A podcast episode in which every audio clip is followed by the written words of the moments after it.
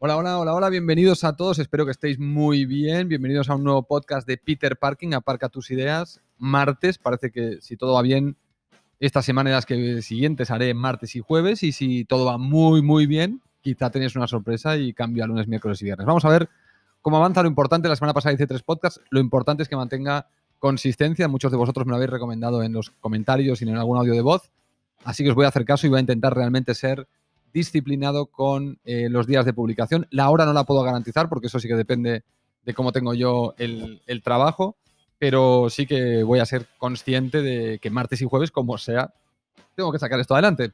Con, aparte que será porque no hay temas, porque hay mil millones de temas eh, en la actualidad para ir comentando cosas que nos pasan en nuestra sociedad en el siglo XXI a día de hoy y más con todo lo que está pasando con la pandemia y con todas las cosas. Y también seguramente empiece a hablaros un poco de algunos de los libros que estoy leyendo eh, bueno, porque puede ser también parte de la temática de este podcast, ¿no? Cada vez que me acabe un libro, eh, pues comentaros un poco el libro que he leído y las conclusiones que saco y quizá pues os recomiende el libro si queréis también conocer un poco el, tipo de lecturas que, leo ahora, ¿no? Que ya os digo que no hay novelas, eh, todo lo que leo es, a día de hoy me he enganchado más a, a lo que serían em, libros informativos y sobre todo también os tengo que decir que hago mucho audiolibro, escucho muchos libros porque es la forma en la que puedo leer más rápido y en la que puedo leer en cualquier momento, ¿no? O sea, puedo estar conduciendo, puedo estar eh, en muchos sitios, o sea, haciendo mucha, en la playa tumbado, lo que sea, incluso antes de dormir, o, o, sea, es, es, muy cómodo el audiolibro. A mí me gusta mucho y todo lo que no es novela, sino que es, es eh, de informativo, no encuentro diferencia entre leerlo yo o que me lo lean, la verdad. Y entonces estoy pues bastante enganchado a los audiolibros, que los consumo además más rápido por, por este motivo, ¿no? De que tengo más momentos donde donde colocarme los cascos, estoy tomando un café solo en la cafetería, voy con los cascos, pum, me engancho y 20 minutos de libro. Eh, luego, no sé qué, voy con el coche a no sé dónde, 20 minutos de libro, pum, lo, mismo. Y voy tirando así, ¿no? Entonces, claro, la lectura se hace súper rápido. Bueno, dicho esto, vamos a hablar del tema de hoy, que es el feminismo. Eh, dejarme que os ponga eh, el audio de la persona que me pidió hablar de este tema y luego vamos con mi opinión sobre el estado del feminismo en la actualidad. Vamos a escuchar la petición de uno de vosotros y empezamos con el tema. Hola Peter, ¿qué tal? ¿Cómo estás? Me gustaría saber qué opinas sobre el feminismo. Que es verdad que en algunos países aún falta igualdad de género, pero en otros lugares al parecer se han pasado un poco de la rosca, ya que todo es feminismo, todo es machista, cualquier comentario que diga ya es machista, o, sea, tú me entiendes. Me gustaría saber qué opinas de esto. Bueno, y he escuchado el audio de Cristian Casanovas, que creo que, por cierto, a Cristian le estoy haciendo. Tengo más audios por ahí con más temas. No os preocupéis que, a muchos de vosotros me habéis mandado más temas y coincide que Cristian me mandó varios seguidos y justo estoy cubriendo los que mandó él. Pero no os, preocupéis que algunos de vosotros he escuchado vuestros audios y hay temas por ahí bastante interesantes que también iré tocando y de hecho me lo ponéis a huevo porque tengo varios de vosotros que me habéis dejado más de una solicitud de tema eh, tengo, bueno, hay una persona que está en Boston, que como yo viví en Boston, pues me pregunta que hable del sistema americano educativo y español. No te preocupes que lo voy a tocar. También me recomendabas hablar de otros temas como la política, etcétera, la responsabilidad personal. Todos temas muy interesantes que, tocaré, daré mi opinión en algún punto y pondré tu audio para, para que sepas. Bueno, creo que te avisa Anchor, te va a avisar de que he puesto tu audio cada vez que lo hago. Así que no os, no os preocupéis. Al resto que también me habéis dejado eh, audios con sugerencias de temas, las iré tocando. En algunas no tengo ni puta idea y daré simplemente mi opinión tal cual, o sea, que, cada cual se espabile. Pero en otros casos tengo un poquito de idea de lo que quiero comentar. Y, bueno, justo el caso del feminismo es un caso que, puedo comentar porque lo he seguido bastante. No es que sea un experto en la historia del feminismo, la, nueva, la primera ola, la segunda, la tercera, etcétera, etcétera. No tengo ni claro esto Sí tengo claro algunas de las fases y algunas de las cosas que han pasado eh, con el feminismo y algunos de los avances tecnológicos que han permitido que la mujer se liberara de... no se liberara, que la mujer cambiara de estatus, porque eh, hay gente que ahora habla de que la mujer está mejor, que es más libre, y yo en algunas cosas tengo mis dudas, ¿no? El, el por qué esto de que es más libre, menos libre, eh, venimos de épocas, la gente está juzgando la historia muy mal, o sea, está juzgando la historia, y esto lo he mencionado en, incluso en, en algunos podcasts anteriores, creo, eh, juzga la historia pasada en base a la moralidad actual. Y esto es un error de campeonato mundial. Tú no puedes estar juzgando lo que pasó hace 100 años en base a la moralidad del día de hoy, porque no tiene ningún sentido. lo que se sabía en aquella época y la estructura social de aquella época y la tecnología de aquella época fomentaba justamente es una estructura social muy determinada. Y hoy en día esa estructura social ha mutado, ha, cambiado mucho y los valores también han cambiado mucho, porque los valores mutan constantemente. Por ejemplo, una idiotez, ¿no? Pero, bueno, una idiotez no, es algo muy importante. Eh, hoy en día la implantación de óvulos en una mujer que no puede tener hijos es una idiotez, pero en los años 90 era todo un debate ético, que hoy en día no tiene ningún tipo de relevancia. Hoy en día lo que se habla es de la subrogación, es decir, contratar un vientre de alquiler completo. Pero lo que es eh, donación de óvulos, esto hoy en día no tiene ningún tipo de misterio. Nadie se lleva las manos a la cabeza de que esto sea amoral o inmoral. Y, en cambio en los 90 era todo un debate como lo es hoy el de la subrogación. Y dentro de 100 años, la subrogación igual la verían como una idea cojonuda. Hostia, alquilas un vientre, porque quizá dentro de 100 años los niños no nacen en ningún vientre, sino que nacen en, en laboratorios. Quizá dentro de mil años les parecerá una aberración que las mujeres tuvieran que pasar por toda la transformación que supone un parto para tener un niño y digan, pobres mujeres que tenían que engordar la tripa y tal, y luego dar a luz y las hormonas descontroladas y tal, cuando ahora, oye, metemos todo en una cubeta, se queda ahí, yo voy visitando a mi bebé cada día, aprieto unos botoncitos y le he ido a comer y hago como de mamá eh, remota, digamos, con mis dispositivos, no tengo ni que ir al hospital, y el día del nacimiento vamos ahí, se monta una gran fiesta y lo sacamos de la, del tubo de ensayo, digamos, donde coño esté, del útero artificial, y, ya está. Y, les parecerá que la forma natural les parecerá una monstruosidad pobre. Pobres mujeres, miles de años sufriendo partos y, tal, ¿no? Entonces no, podemos hacer ese ejercicio de ir hacia atrás y decir, uy, pobrecitas las mujeres, mira cómo vivían. Bueno, es que antiguamente, uy, pobrecitos los, hombres también cómo vivían. Es que la gente que se cree que el hombre vivía bien en, hace 100 años o hace 200 años, la mayoría de los hombres vivían como el culo, como el culo. Y, pero lo que pasa es que agarramos solo a las mujeres porque la ley distinguía y hacía una serie de derechos que, que supuestamente favorecían al hombre en cuanto a libertades. Pero también es verdad que le cargaban al hombre una serie de responsabilidades de las cuales la mujer estaba exenta. Con lo cual, aquí el, paquete va completo. Es, tienes derechos y responsabilidades. En a la mujer se le quitaban derechos, pero también se le quitaban responsabilidades. Y había cosas que la mujer ni se tenía que plantear que, que, le podía suceder. Por ejemplo, era la guerra. Era inconcebible que una mujer fuera a la guerra. Y oye, perdonar, Mm, diréis lo que diréis, pero en épocas turbulentas de guerra eh, prefiero ser tía. Eh, si, la, guerra me... Porque dicen, no, pero es que las mujeres se las violaba. Ya, ya. Pero la mayoría de muertos en las guerras son hombres. El número es abrumadoramente espectacular en contra de los hombres. De torturas, de matanzas, etcétera, etcétera, etcétera, versus las mujeres, que sí que también en las guerras las mujeres también sufren. Aquí sufren todos. Pero eh, en épocas de guerra, a mí si me dais a elegir, y estoy en un país donde el hombre está obligado a ir a la guerra y la mujer no, prefiero ser mujer y no ir a la guerra. No sé, no sé cómo lo veis vosotros, pero yo lo veo así. Entonces, claro, eh, el feminismo actual es un feminismo muy corto intelectualmente. Es, bueno, no todo el feminismo, pero hay un el, gran, el, feminismo no dominante o dominador en la actualidad es un feminismo de miras muy cortas, de gente intelectualmente muy pobre, muy empobrecida, de gente que no tiene un, gran poder intelectual, de gente que está eh, argumentando de una forma anticientífica, que no se da cuenta que es anticientífica, que está haciendo una serie de malabares para poder encajetar su discurso de una forma coherente. Y lo único que les, que les doy en cuanto a valor es que consiguen hacer un discurso que a, a ojos de ciertas personas parece coherente siendo una mierda. Y esto es lo que siempre hemos hablado, ¿no? ¿Cómo puedes eh, convencer a gente de una argumentación que racionalmente es una milonga como un piano y sin embargo que haya gente que se la crea como si fuera una realidad o una verdad totalmente refutada y contrastada. Y este es el problema que tiene para mí el feminismo en el día de hoy. El principal, sin duda, el principal problema del feminismo actual es querer eh, equiparar cuotas. Es decir, una cosa es nivelar el campo de juego para que todo el mundo, hombres, mujeres, altos, bajos, gordos, calvos, y me refiero a los dos sexos, eh, puedan acceder a todo, a todo lo aquello, a lo, que, lo que quieran, y buena suerte, que es lo que dije en otro podcast, y buena suerte, que habrá una discriminación, evidentemente, porque en el mundo hay escasez, y la escasez provoca discriminación ya de salida, eh, que la vivimos constantemente, ¿no? Y no pasa nada. O sea, la vivimos constantemente y lo que hacemos es lidiar con la frustración de no tener acceso a ciertas cosas. Yo no tengo acceso a un yate. Eh, y entonces dices, oye, ¿por qué no tengo acceso a un yate? Bueno, pues porque no tienes acceso a un yate, hijo mío. Porque conseguir un yate requiere riqueza y la riqueza a día de hoy está distribuida de una forma que es difícil acceder a ella. Se puede, pero es difícil.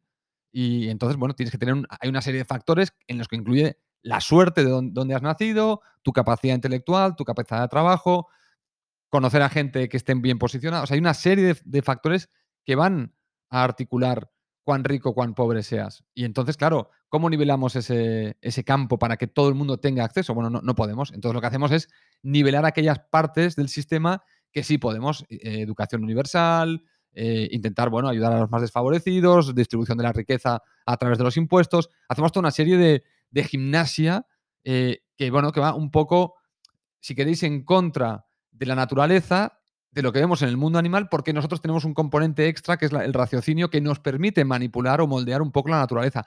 El problema es que hay gente que cree que podemos moldear la naturaleza por completo y no podemos. Podemos moldearla un poco, podemos eh, desviarla un poco hacia, hacia crear una sociedad donde conjuguemos mejor nuestro mundo animal con nuestro mundo racional. Pero el feminismo parte de la base de que el animal es la parte menos importante del ser humano y el raciocinio es eh, lo más importante. Excepto con el hombre, que al hombre le atribuye una serie de características animalescas muy potenciadas que, los, que nos convierten a los hombres en eh, bueno, violadores o en, seres que solo piensan con, los genitales, eh, que, que, no sabemos hacer dos cosas a la vez, etcétera, En esa parte sí, pero luego le ponen mucho raciocinio para explicar ciertas cosas que contradecirían esta visión de que nosotros somos tan animalescos, porque estarían diciendo que el ser humano no se basa en jerarquías, que no somos un animal que, genera unas estructuras sociales determinadas, como lo hacen los chimpancés, los leones, las ballenas, los delfines. Tenemos unas estructuras sociales que suelen ser jerárquicas y, esto lo quieren, le quieren negar porque no les interesa, pero en cambio sí que a los hombres nos atribuyen esta especie de animal descontrolado al que hay que frenar a toda costa porque nosotros no tenemos control de ese animal y ese animal propicia que haya violaciones y que haya una serie de cosas. Mira, yo os voy a comentar una, una anécdota muy interesante que se me quedó clavada en los 90, a finales de los 90 que creo que era, que era, eh, para que entendáis un poco por dónde parto yo, ¿no? El hecho de las cuotas o el hecho de intentar nivelar el terreno de juego en el resultado, no en el, en la, en el acceso a oportunidades, porque aquí tenemos dos, situaciones, ¿no? Una es eh, el feminismo que defiende la igualdad de oportunidad, y ahí no, no hay ningún debate para mí, sí, hay que intentar crear la forma más nivelada de oportunidades para todo el mundo, independientemente de raza, sexo, color, altura, siempre que se pueda, ¿no? Hay cosas que no podemos mm, evitar. Por ejemplo, si estamos armando un equipo de básquet y mides un metro cincuenta, vas a tener que ser muy, muy bueno para que te enganchen para el equipo de básquet. Pero no significa que no puedas. Es decir, no porque midas un metro cincuenta no te vamos a permitir que lo intentes. Lo puedes intentar corriendo tú el riesgo de que puedes estar perdiendo el tiempo y que podrías estar aprovechando mejor tu estatura o tu intelecto en otra actividad. Pero tú quieres ser jugador de básquet. Oye, inténtalo hoy, buena suerte, pero te vamos a dar las facilidades, pistas de básquet en tu barrio, acceso a un profesor como el resto de los niños, no se te va a negar, lo que quieras, pero luego buena suerte. Si luego no das la talla y se te sienta en el banquillo, no podrás decir que se te discrimina por bajito. Lo sabías de salida. Es un juego para altos, es un juego que está estructurado para ser grandote y tú has querido entrar en ese juego. Hay juegos quizá que son para gente más bajita y tú a esos no has querido ir. Bueno, pues buena suerte. O sea, es que es el riesgo, asumir el riesgo de la actividad que haces también. Que no podemos eliminar todos los riesgos de la vida. Que esto por eso digo que a veces el feminismo pifia en su análisis de la situación porque quiere eliminar riesgos naturales que son que no puedes eliminar. O sea, que están ahí y te los vas a encontrar. La naturaleza es muy tozuda, o sea, y manda en el fondo, ¿no? y por más que tengamos raciocinio, nuestro raciocinio no puede ir contra el orden natural. Lo puede moldear, puede jugar con sus leyes, pero no lo puede cambiar. Yo, yo no puedo, para volar, yo hago uso de la física y me aprovecho de ella, pero yo no cambio las reglas de la física, sino que yo las me aprovecho de ellas únicamente. Punto. Esto es lo que podemos hacer con el raciocinio. Lo que no podemos hacer es alterar las leyes de la física. Todavía. Y además de la física que conocemos, la física tradicional. Entonces, bueno, un, comentario que os quería hacer para que veáis un poco dónde está el problema de eh, según qué mensajes que van en detrimento de la mujer. Es decir, cuando decimos que a la mujer, una vez que la ley, en los países donde la ley es igualitaria, no, discrimina entre, entre hombre y mujer, cuando tienes la ley, que es lo que tiene que dar base fundamental a la igualdad de oportunidades, es igual para hombres y mujeres, es un paso importantísimo. Y en los países donde la ley es igual para todos, pues señores, la ley es igual para todos, esto ya, ya, lo indica, ¿no? No hay discriminación por ningún tipo de motivo, em, sexo, raza, altura, religión, no hay. El hecho de querer proteger excesivamente a la mujer creando un resultado artificial forzado, es decir, no solo toco la parte de oportunidades, sino que altero el resultado del buena suerte, que yo siempre digo, entonces ahí es donde entramos en problemas. Y entramos en problemas porque de salida ya le estamos diciendo a la mujer, claro, como no eres capaz, te tengo que ayudar a conseguir unas cuotas y unos objetivos, porque no eres capaz de hacerlo tú sola. Algo que eh, a nivel científico no tiene ninguna base, porque las mujeres que quieren llegar a ciertos sitios, una vez que se les ha nivelado el, terreno de juego, llegan a esos sitios las mejores, igual que los tíos, porque los tíos no todos somos CEOs de las grandes empresas y cobramos un salario de seis números. Entonces, el, llegar al top, decir, es que hay hombres, todos los hombres están en el top. Bueno, es que llegar al top requiere mucha constancia, mucho trabajo, sacrificar sobre todo vida familiar, que el hombre está más dispuesto a hacerlo tradicionalmente. Y aquí creo que el animal entra en juego tanto del hombre como la mujer, y las mujeres no están tan dispuestas a sacrificar esto. Ya se sabe en psicología que se dice que los hombres estamos más interesados en cosas y las mujeres en personas, y por eso nuestras elecciones, cuando decidimos qué carrera coger, pues nosotros nos vamos a ingenierías y una serie de, trabajos que pagan más, porque son más rentables, porque el producto que generan es más productivo, y las mujeres van más a ciencias sociales que pagan menos porque el, producto final es menos productivo para la economía, medido en volumen eh, monetario. Claro, como se mide en volumen monetario, pues entonces, y decimos que triunfa aquel que gana más, que este es el error, y ahora también lo comentaré, pues entonces estamos eh, obligando a las mujeres a tomar un solo factor como el factor del éxito, que es lo bien que avanzo en mi carrera profesional, cuando la vida, para ser exitosa, no depende del dinero.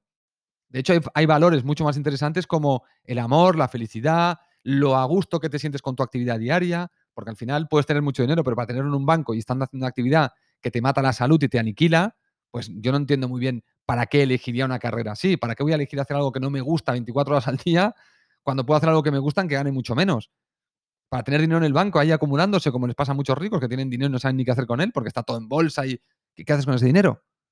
Le podría regalar y no te, pues nada, siguen en la espiral de venga, generar y generar y, no, hacer una, no tener una familia o, tener amigos o no tener tiempo para ellos mismos, no tener tiempo para explorarse a sí mismos también a nivel emocional, eh, disfrutar de la vida, que disfrutar de la vida no es ir en yate todo el día y en jet privado, disfrutar de la vida puede ser cosas minúsculas como una reunión con amigos, de risa, un viernes por la tarde. O sea, eh, pensar en cosas que os hacen feliz y diréis, hostia, si es que muchas no requieren prácticamente ni siquiera nada de dinero y las podría estar haciendo siempre, constantemente y no me cansaría. Entonces, hay que reformular un poco el tema también del éxito, de, de, qué es exitoso, porque a la mujer se le ha vendido una moto que para mí también es errónea. O sea, a la mujer se le ha vendido la moto de que ser madre, que es lo más importante que hay en este mundo, porque si lo más importante es mantener la especie viva, pues parir es lo más importante, el parir se ha convertido en un estorbo. O sea, a la mujer se le ha dicho, uy, el parir te, quita, te quita oportunidades. El parir es una, es una piedra en el camino. No, el parir es lo más importante. Si la sociedad venerara a la mujer embarazada y la, y la pusiera como ejemplo de, uff, de fíjate, ¿no? Una mujer que tiene hijos, qué importante que es, ¿no? Que lo que acaba de hacer. Eh, las mujeres quizá valorarían más eso y, no tendrían la necesidad de irse a buscar ciertas carreras porque se les ha dicho Oye, la maternidad es una mierda. La maternidad es un pegote, te mantiene en casa encerrada, es una porquería. Lo que tienes que hacer es desarrollarte a nivel profesional. Luego conoces a muchas mujeres que se quedan embarazadas y no quieren despegarse de sus hijos, porque evidentemente la parte animal, la parte naturaleza, que es tan potente, borra al raciocinio, lo arrasa. No siempre, me diréis, pero no en todos los casos, Peter, que es lo que muchas muchas mujeres me dicen, pero esto no es en todos los casos. No, en todos no pero es en el 70, en el 80% de los casos de madres que tienen un niño no se quieren separar de su niño. Y si pueden pedirse media jornada laboral, prefieren. Y de repente, todo, toda la película de ser una mujer profesional, Sex and the City, toda esta basura, que es la misma basura que nos venden a los hombres con Rambo, ojo, que no quiere decir que las mujeres estén, son, son las únicas que se comen mandangas que les perjudican. Los hombres también, a los hombres nos están metiendo con las películas que hay que estar cachas, que hay que ser un tío duro, que hay que ir con un coche y conducir a toda hostia, que las tías lo que quieren es que pongas cara de póker. Claro, esto es, eh, hay que ser Rambo. No, eso es una, es una pijada, es una idiotez como un piano. No hay que ser como Rambo. Rambo es, si, tuviera un hijo, le tuviera que recomendar, le diría, no seas nada parecido a un Rambo. Sé un tío con sentimientos, sé un tío con, con aficiones de todo tipo, baila, canta, no, no, no pongas cara de póker. Si tienes novia, hazla reír, pásatelo bien vas a ganar mucho más haciendo reír a las chicas que, y poniendo cara de póker, excepto que seas un tío súper guapo, que entonces mejor no pongas cara de nada y que quédate como un mármol. Pero ya ves qué ilusión o qué gracia no poder expresar sentimientos ni poderte reír descarcajadamente como un caballo, porque, uy, cuidado que me desfiguro la cara y voy a quedar feote, ¿no? Tomar por culo, hombre. Nos comen la cabeza. Bueno, pues a las tías se les ha comido con esta mierda de, ay, que es mujer profesional, porque si no es una mujer profesional, uy, la maternidad es un, es un estorbo, pero coño, luego tienen un niño, la puta madre, y la maternidad es lo más importante. Claro, porque la madre naturaleza llama. Y esto no es ser machista, esto es, hay que vivirlo, hay que verlo y vivirlo. Y todas las mujeres, muchas feministas, que esto de la maternidad, es una milonga, que, no, que ¿por qué tengo que ser mamá? ¿Por qué la sociedad me obliga a ser mamá? No, la sociedad no te obliga a ser mamá. Pero llegará un momento que serás mamá, porque es, no todas lo son, pero la mayoría lo sois, y entonces se te va a caer el mundo encima. Porque, porque el cuento se va a desmontar de arriba abajo y vas a flipar. Y la mitad de cosas que defendías, pues no las vas a poder defender ni un minuto más. Y esto lo he vivido no una, diez veces por lo menos. Con mujeres que defendían una cosa y cuando han sido madres se acabó la defensa de todo y ahora ya es todo mi niño, mi niño, mi niño, la concha de la madre y el niño. Que hay un momento que dices, para con el puto niño que me aburres que te cagas, ya estoy harto de ir de tu niño, ¿sabes? Entonces, esto es un tema importante a tener en cuenta, ¿no? No, no borremos la parte naturaleza, al revés. Por ejemplo, en el tema sexual. En el tema sexual nos estamos volviendo muy puritanos porque seguimos sin entender que el sexo hay que hablarlo porque es parte de nuestra vida, joder. Si es que nos están diciendo, los hombres, tanto hombres como mujeres, no sé si dicen que pensamos mil veces en sexo al día, una locura cuando somos jóvenes. Dices, entonces el sexo es un, es un gran incentivador de cosas. Yo hago muchas cosas quizá por, un tema de sexual y ni, lo sé. No sé conectar ciertas acciones que podría estar haciendo que detrás podrían tener una motivación sexual. No me quiero poner muy freudiano porque dirán, uy, eso está súper anticuado. Pero el sexo es una parte súper importante de nuestras vidas. Y sin embargo, intentamos camuflarlo como una, una parte que podemos súper controlar. Que es, eh, el, sexo es maldad, ¿sabes? El sexo ya lo llevo como quiero. No, el sexo está ahí, hay unas hormonas, te van a apretar, te van a apretar y te van a apretar. Y evidentemente que el raciocinio no hace que te comportes como un animal y te empieces a follar una farola. Está claro que lo puedes controlar, pero el sexo te va a disparar actitudes, te va a disparar el hacer cosas.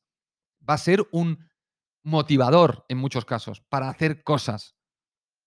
Y entonces no lo podemos obviar. Y en esta sociedad queremos como desagregar nuestro raciocinio del impacto que tiene el sexo. No solo el sexo, nuestra biología. Es como que quieren desasociar, desagregar. Y esto no puede ser en, el siglo XXI tenemos que entender que el, animal y nuestra biología y nuestro raciocinio están en constante interacción, se mezclan, son dos pinturas que están mezcladas. No es blanco por aquí y negro por allá, raciocinio por aquí y raciocinio por allá. Es una materia gris en constante movimiento y evolución. Y querer, que es lo que hace el feminismo, y los también hombres y mujeres feministas que quieren, de ahora, ¿eh? de, ahora, lo que predomina ahora, querer hacer esta separación y querer hacer estas fronteras cuando no existen y cuando no hay evidencia científica de que se puedan separar de esta manera, entonces yo altero este, lo separo, lo altero y entonces altero el otro componente. No, si están mezclados. Muchas veces no sabemos cómo es esta interacción, ni cómo va a responder uno a esta interacción. Justamente lo que tendríamos que estar explorando es más esta interacción hablando de ella, en lugar de escondiéndolo debajo de la, de la manta. No os quería dejar sin esta reflexión sobre lo del SIDA, porque, eh, por ejemplo, en, África, cuando en los años 80 y 90 se hacían muchas campañas para que los hombres se pusieran preservativo. Y no funcionaban. Decían, hostia, estamos haciendo un montón de campañas con hombres para que los hombres tengan preservativos, estamos regalando preservativos y el SIDA sigue esparciéndose a gran velocidad. ¿Qué podría estar pasando? Estos son tontos, no lo entienden. ¿Cómo, cómo es el tema? Bueno, resulta que a alguien se le ocurrió decir, que le costó lo suyo, ¿y si son también las mujeres las que lo quieren hacer sin condón porque tienen su propia agenda sexual? Hmm, ¡Qué hijo de puta! ¡Qué machista! ¡Claro! Ahora será culpa de la mujer. No, no, no, no. Yo solo digo que como el sexo es cosa de dos, quizá esto del preservativo no sea cosa solo de tíos eh, opresivos que obligan a las tías a ir sin condón. Quizá hay tías, quizá hay tías que también piden hacerlo sin condón porque tienen su agenda sexual. Bueno, finalmente alguien entró en razón, se estudió el tema y efectivamente se dieron cuenta de que había que educar a la mujer, porque muchas mujeres estaban pidiendo hacer eh, las relaciones sexuales sin preservativo. Y ahí empezó a reducir o se empezó a controlar un poco mejor la epidemia del SIDA en África.